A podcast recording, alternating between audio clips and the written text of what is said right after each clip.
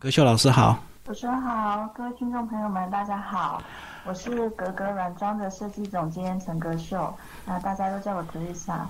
嗯，我本身呢是一个室内设计师，那我从事室内设计这个行业呢，大概已经有十五年的时间了。那在近几年呢，我把我的呃职业重心转移到软装的身上。那呃，因为近几年软装它是一个蛮热门的职业，那我想对于设计或者是布置有兴趣的同好，大概多多少少都有听过这个名词。但是相较于室内设计师来说呢，我想一般大众对于软装设计师应该是比较陌生的。其实这个职业在欧洲或者是美国这些地区，它都是已经发展的相当成熟的。那虽然国内起步的比较慢，可是呢，目前呢，犹如旋风般的席卷了室内设计的业界。那大家应该都很想要知道，软装师到底都在做什么呢？所以呢，我在这本书里面就有非常详细的介绍到软装设计师的，不论是职业也好，或者是工作内容。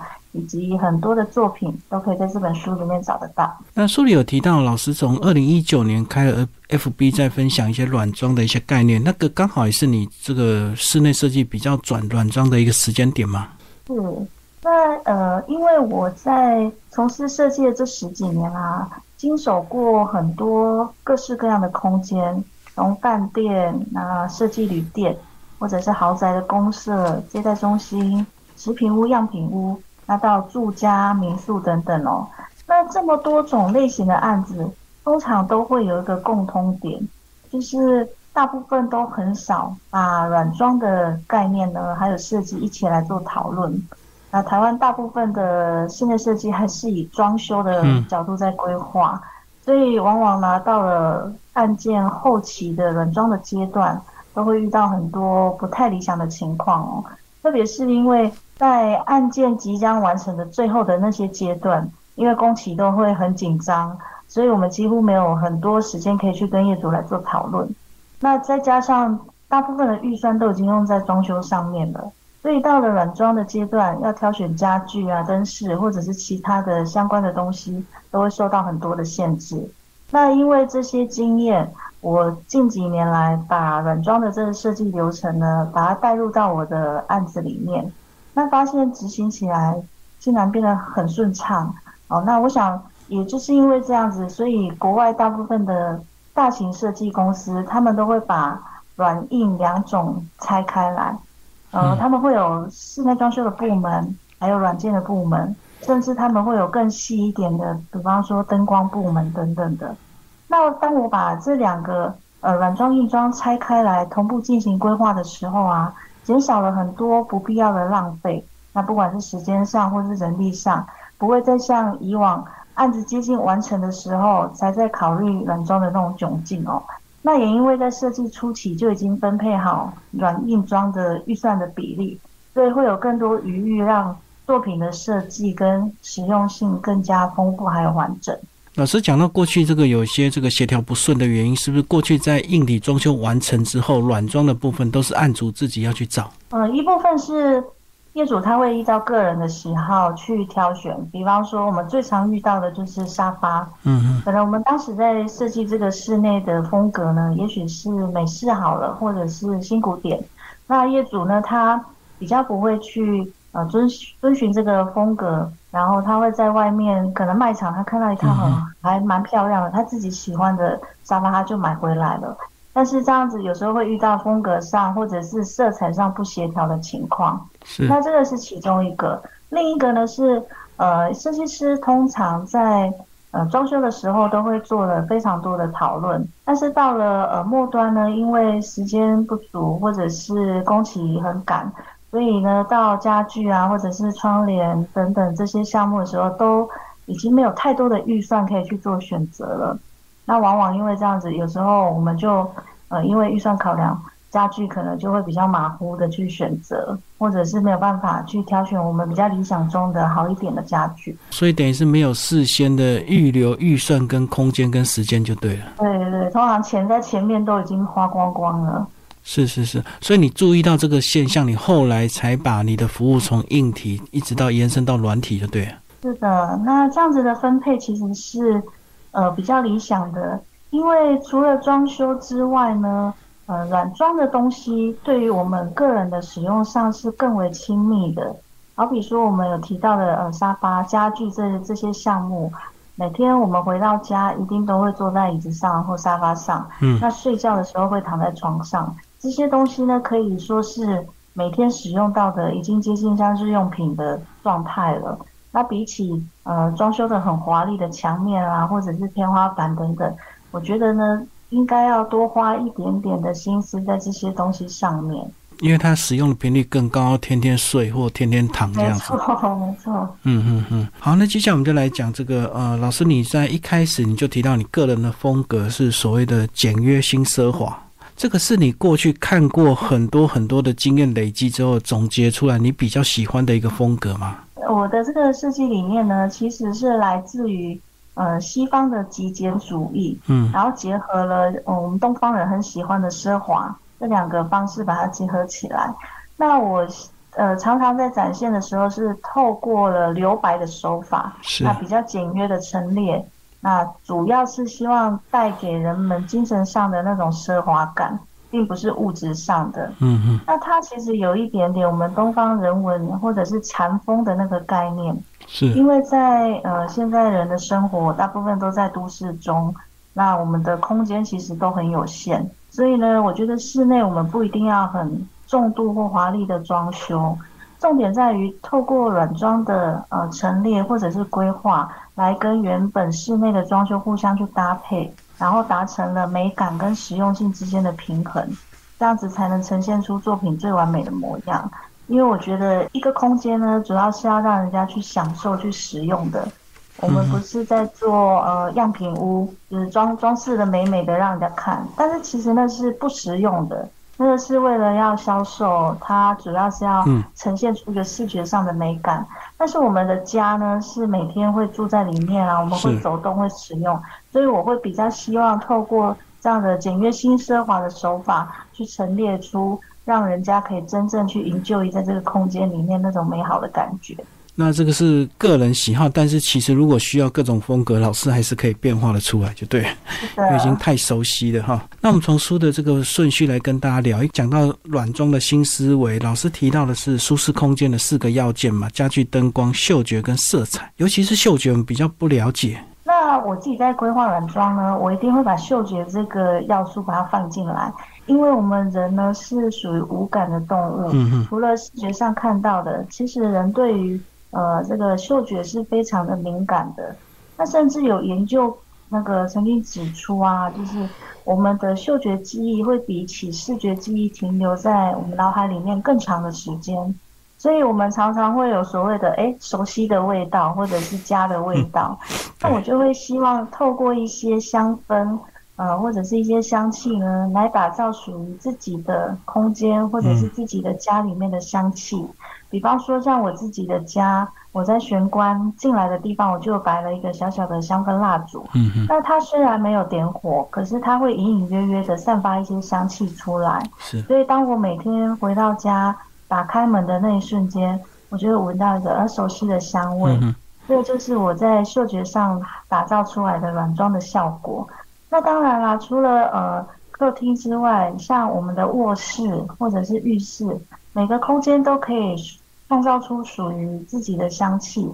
那我觉得，呃，当一个空间呢有了一个味道之后，它所呈现出来的氛围会比起什么香味都没有来的更有层次。嗯，所以呢，在嗅觉上面，我觉得大家也不妨试试看哦，买一个小的扩香，或者是小小的蜡烛，把它摆在你的呃房间的角落啊，或者是你的书桌上，都可以创造出跟以往不同的感觉哦。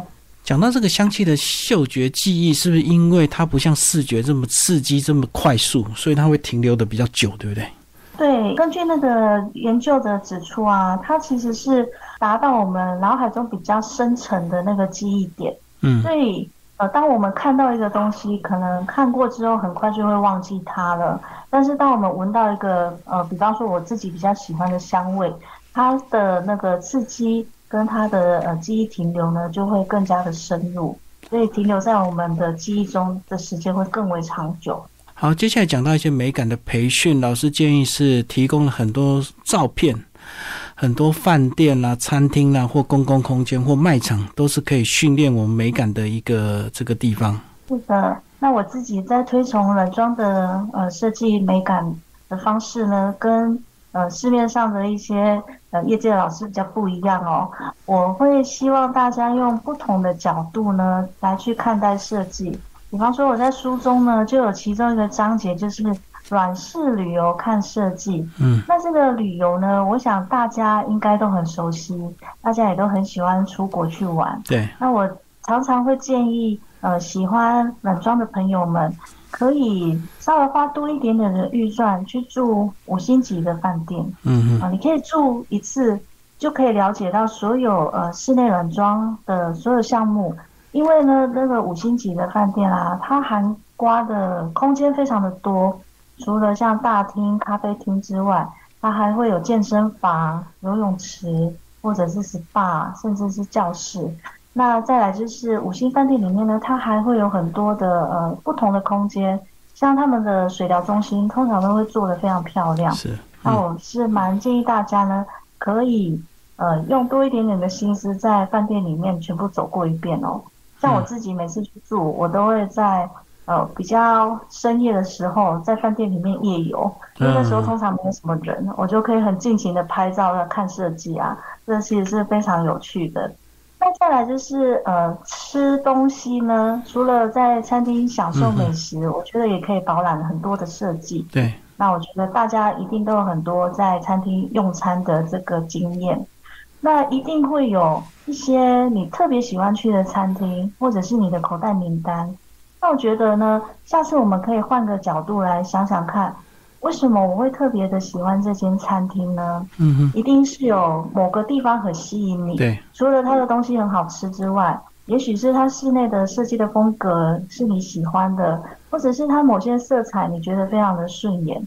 那我觉得就可以把这样子的元素呢带入到不管是你的住家也好啊，或者是你的工作环境，我觉得都可以试试看。嗯，那再来呢，第三个是啊逛街。我想啊，大家应该也都是还蛮喜欢逛街的哦，尤其是呃，在路面上的那种精品店，他们的橱窗设计通常都是呃最新的流行趋势。对，所以我自己很喜欢去那个 Windows Shopping 哦，嗯，因为你可以看到最新当下的流行的元素，或者是材质以及色彩。所以我的软式旅游看设计呢，其实有很多很亲民的方式，你可以透过旅游。住饭店，然后去餐厅吃美食，或者是去逛街，都可以学习到很多软装的灵感。我觉得这是比较高层次的美感训练不然一般人直接就想说，我到家具店去逛最快，对不对？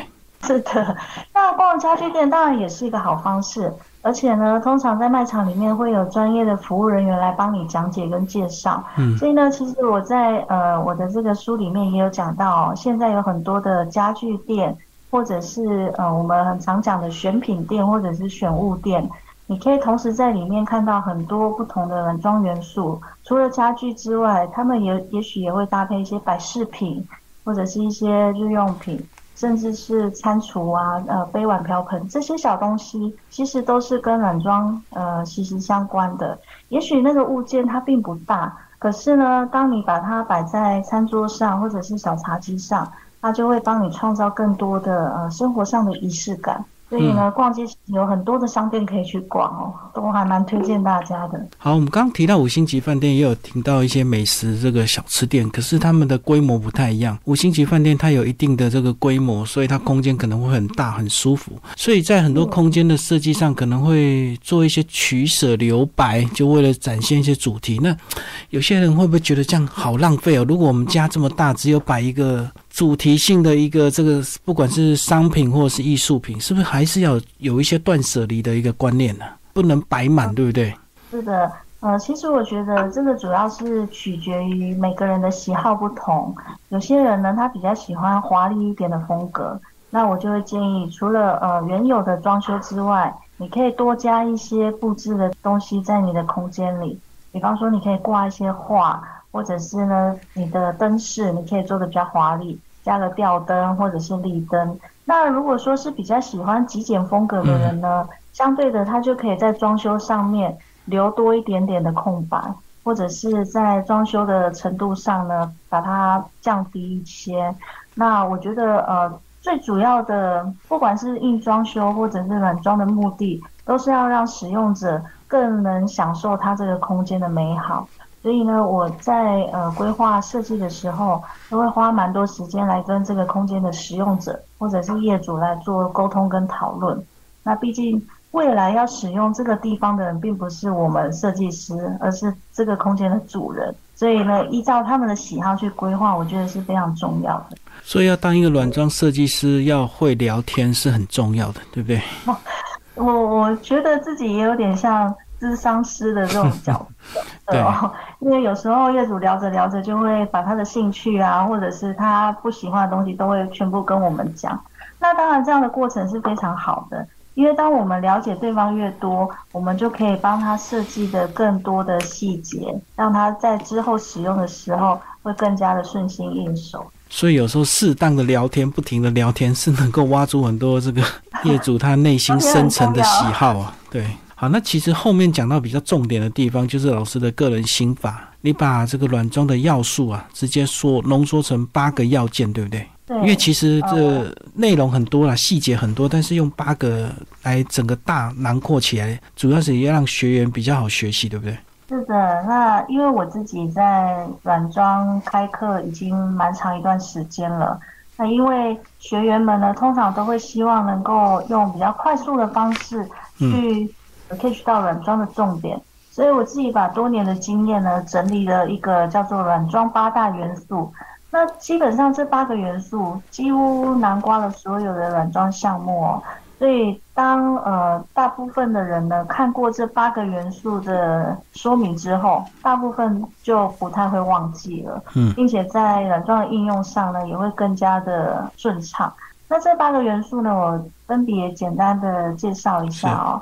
首先，第一个就是家具。那家具它，我把它定位成是空间的主角，它也是我们在日常生活上使用频率最高的东西。是。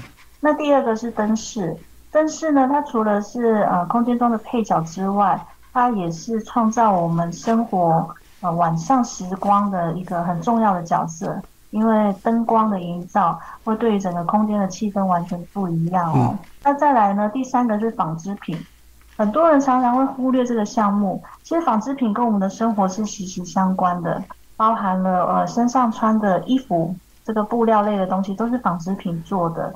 那在于室内的软呃那个软装呢，纺织品就是我们很熟悉的，像窗帘啦、壁纸。地毯等等这些项目，或者是沙发上的那个抱枕，这些都是。嗯，那再来第四个是摆饰品。摆饰品呢，它是属于一个比较装饰性的功能，也是大部分的人对于软装师呢，呃，误解最深的地方哦。很多人听到哎，软装师，他就说哦，你就是做布置跟摆饰的。嗯嗯，其实并不是这样哦，因为这个只只是我们工作中的其中一个项目而已。那第五项的艺术品呢？它其实是一个空间中的灵魂的角色。当我们把个人的喜好或者是生活品味，透过艺术品的方式呈现出来的时候，这个家呢，它就会是独一无二的。因为在室内装修的风格其实有很多相似的或者是相同的风格，可是艺术品呢，它是有独特性的。对，所以我在规划软装的时候。我也很喜欢把艺术品这个元素放在空间里面。好，那再来呢？第六项跟第七项是花艺植栽以及香氛。那这两个东西呢，它其实是好朋友啊。花艺或者是呃扩香啊、蜡烛，这这几个东西呢，都是为空间增加更多呃趣味，或者是有一点点像呃点缀性的效果。那不论是花或者是绿色的植栽。它都是其他的摆饰品没有办法去取代的，因为这是有生命力的东西。所以当我们在空间里面摆了一个绿色的盆栽，或者是插了一把很漂亮的花的时候，那个整个空间的氛围呢，会完全不一样。嗯所以我也蛮推荐呃喜欢美学的朋友，可以试着在家里面插花。那我们在软装上的插花是很轻松自在的哦。不像呃外面花艺课啊，或者是花艺老师有很多的流派或者是插法，通常我在插花就是呃去花市买一把花回来，稍微修剪一下，然后全部就丢到我的花瓶里面，这样子插花就完成了。那再来最后一个呃八大元素的最后一项哦，呃主要是个人喜好跟收藏。那这个个人喜好收藏的范围非常的广泛。比方说，我之前有一个客户呢，他喜欢收集模型跟公仔。嗯哼，啊，现在的年轻人其实各式各样的东西都有收藏者。那像这样的东西呢，其实也可以把它拿来当成摆饰品。所以我就做了一面展示墙，让他去收纳他这些呃长年以来的收藏哦。让那些那个模型啊，全部摆出来之后，真的是非常壮观。那业主自己也就非常高兴。所以我觉得任何的东西都可以拿来做布置哦。这个就是呃，在软装设计的构成的八大元素，呃，一个简单的介绍。所以这样讲，其实就是在事前的沟通非常重要。你要很清楚知道业主他个人的喜好，甚至他到底有什么收藏，他想要展现出来的。没错，因为呃，毕竟这个是属于个人的空间哦。那当然，这个是指住家来讲。如果说今天是做商业空间，比方说像之前我们有做过设计旅店。那因为旅店的呃对象呢，它可能是任何人，所以我们就要朝着比较是符合大众的喜好的方向去规划。我们不会摆了太奇怪的或者是太强烈的特色的东西，我们会比较摆一些大家都觉得会看起来会舒服的啊。比方说，我们就用了很多的纸栽，嗯，那也会挂一一些漂亮的风景画，或者是一些很可爱的摆饰品之类的。去呈现出呃，不管是什么年龄层啊，或者是什么样的客人都会喜欢的物件。对，因为他每天房间可能睡的人都不一样。是的。好，那接下来我们最后有老师有提到你的个人线上课程，对不对？就是让很多没有机会实体授课的人，透过线上就可以达到一个软装的基本需求。其实透过这样的一个线上课程训练，其实帮助自己能够把自己家里整理的稍微舒服一点，因为我们并不一定有大钱能够随时做大的装修。现在刚好是属于后疫情的时代，那大家在室内的空间或者是在家里面的时间都比起以前来讲更多或者是更长。那我发现大家呃，自从疫情隔离啊，或者是在家之后呢，纷纷开始想说，哎，我要来好好整理一下我的这个环境哦。嗯。因为以前可能因为工作啊，或者是上课太忙了，没有时间去好好整视自己的环境。那呃，也因为这样的原因，我发现对于软装有兴趣的人越来越多了。嗯哼。那虽然我本身有开始开了那个软装的课程，可是毕竟因为上课是需要投入蛮多时间的，而且是呃，因为上课是固定的时间嘛，所以后来呢，我就有一个想法说，哎，那不然我来写书好了。是。因为我觉得呃，阅读它是不用拘泥于时间或地点的，所以如果呃有了这本书呢。你可以随时随地的就拿起来看。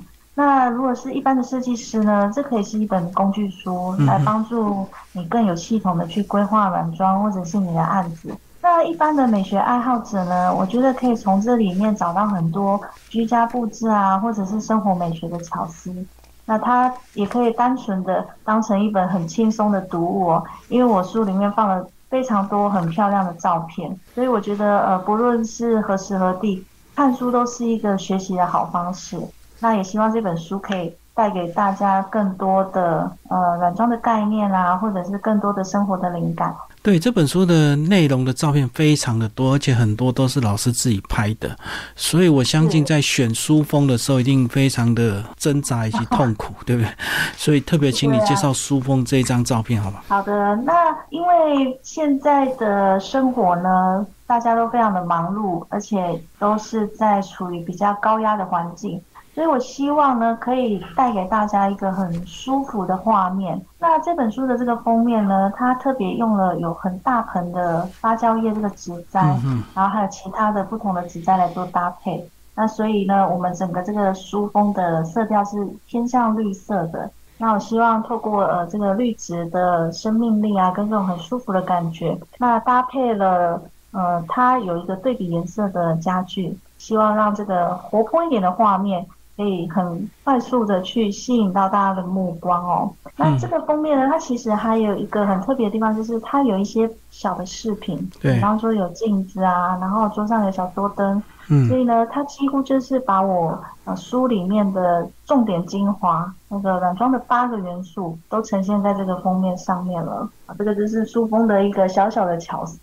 八大元素大集合就对。对对对，好，今天非常谢谢我们葛秀老师为我们介绍新书《全方位软装师美学指南》。所以听众朋友如果看完这本书有兴趣，也可以追踪老师的 FB 粉丝页，对不对？是的，今天非常谢谢各位，大家拜拜。好，谢谢老师。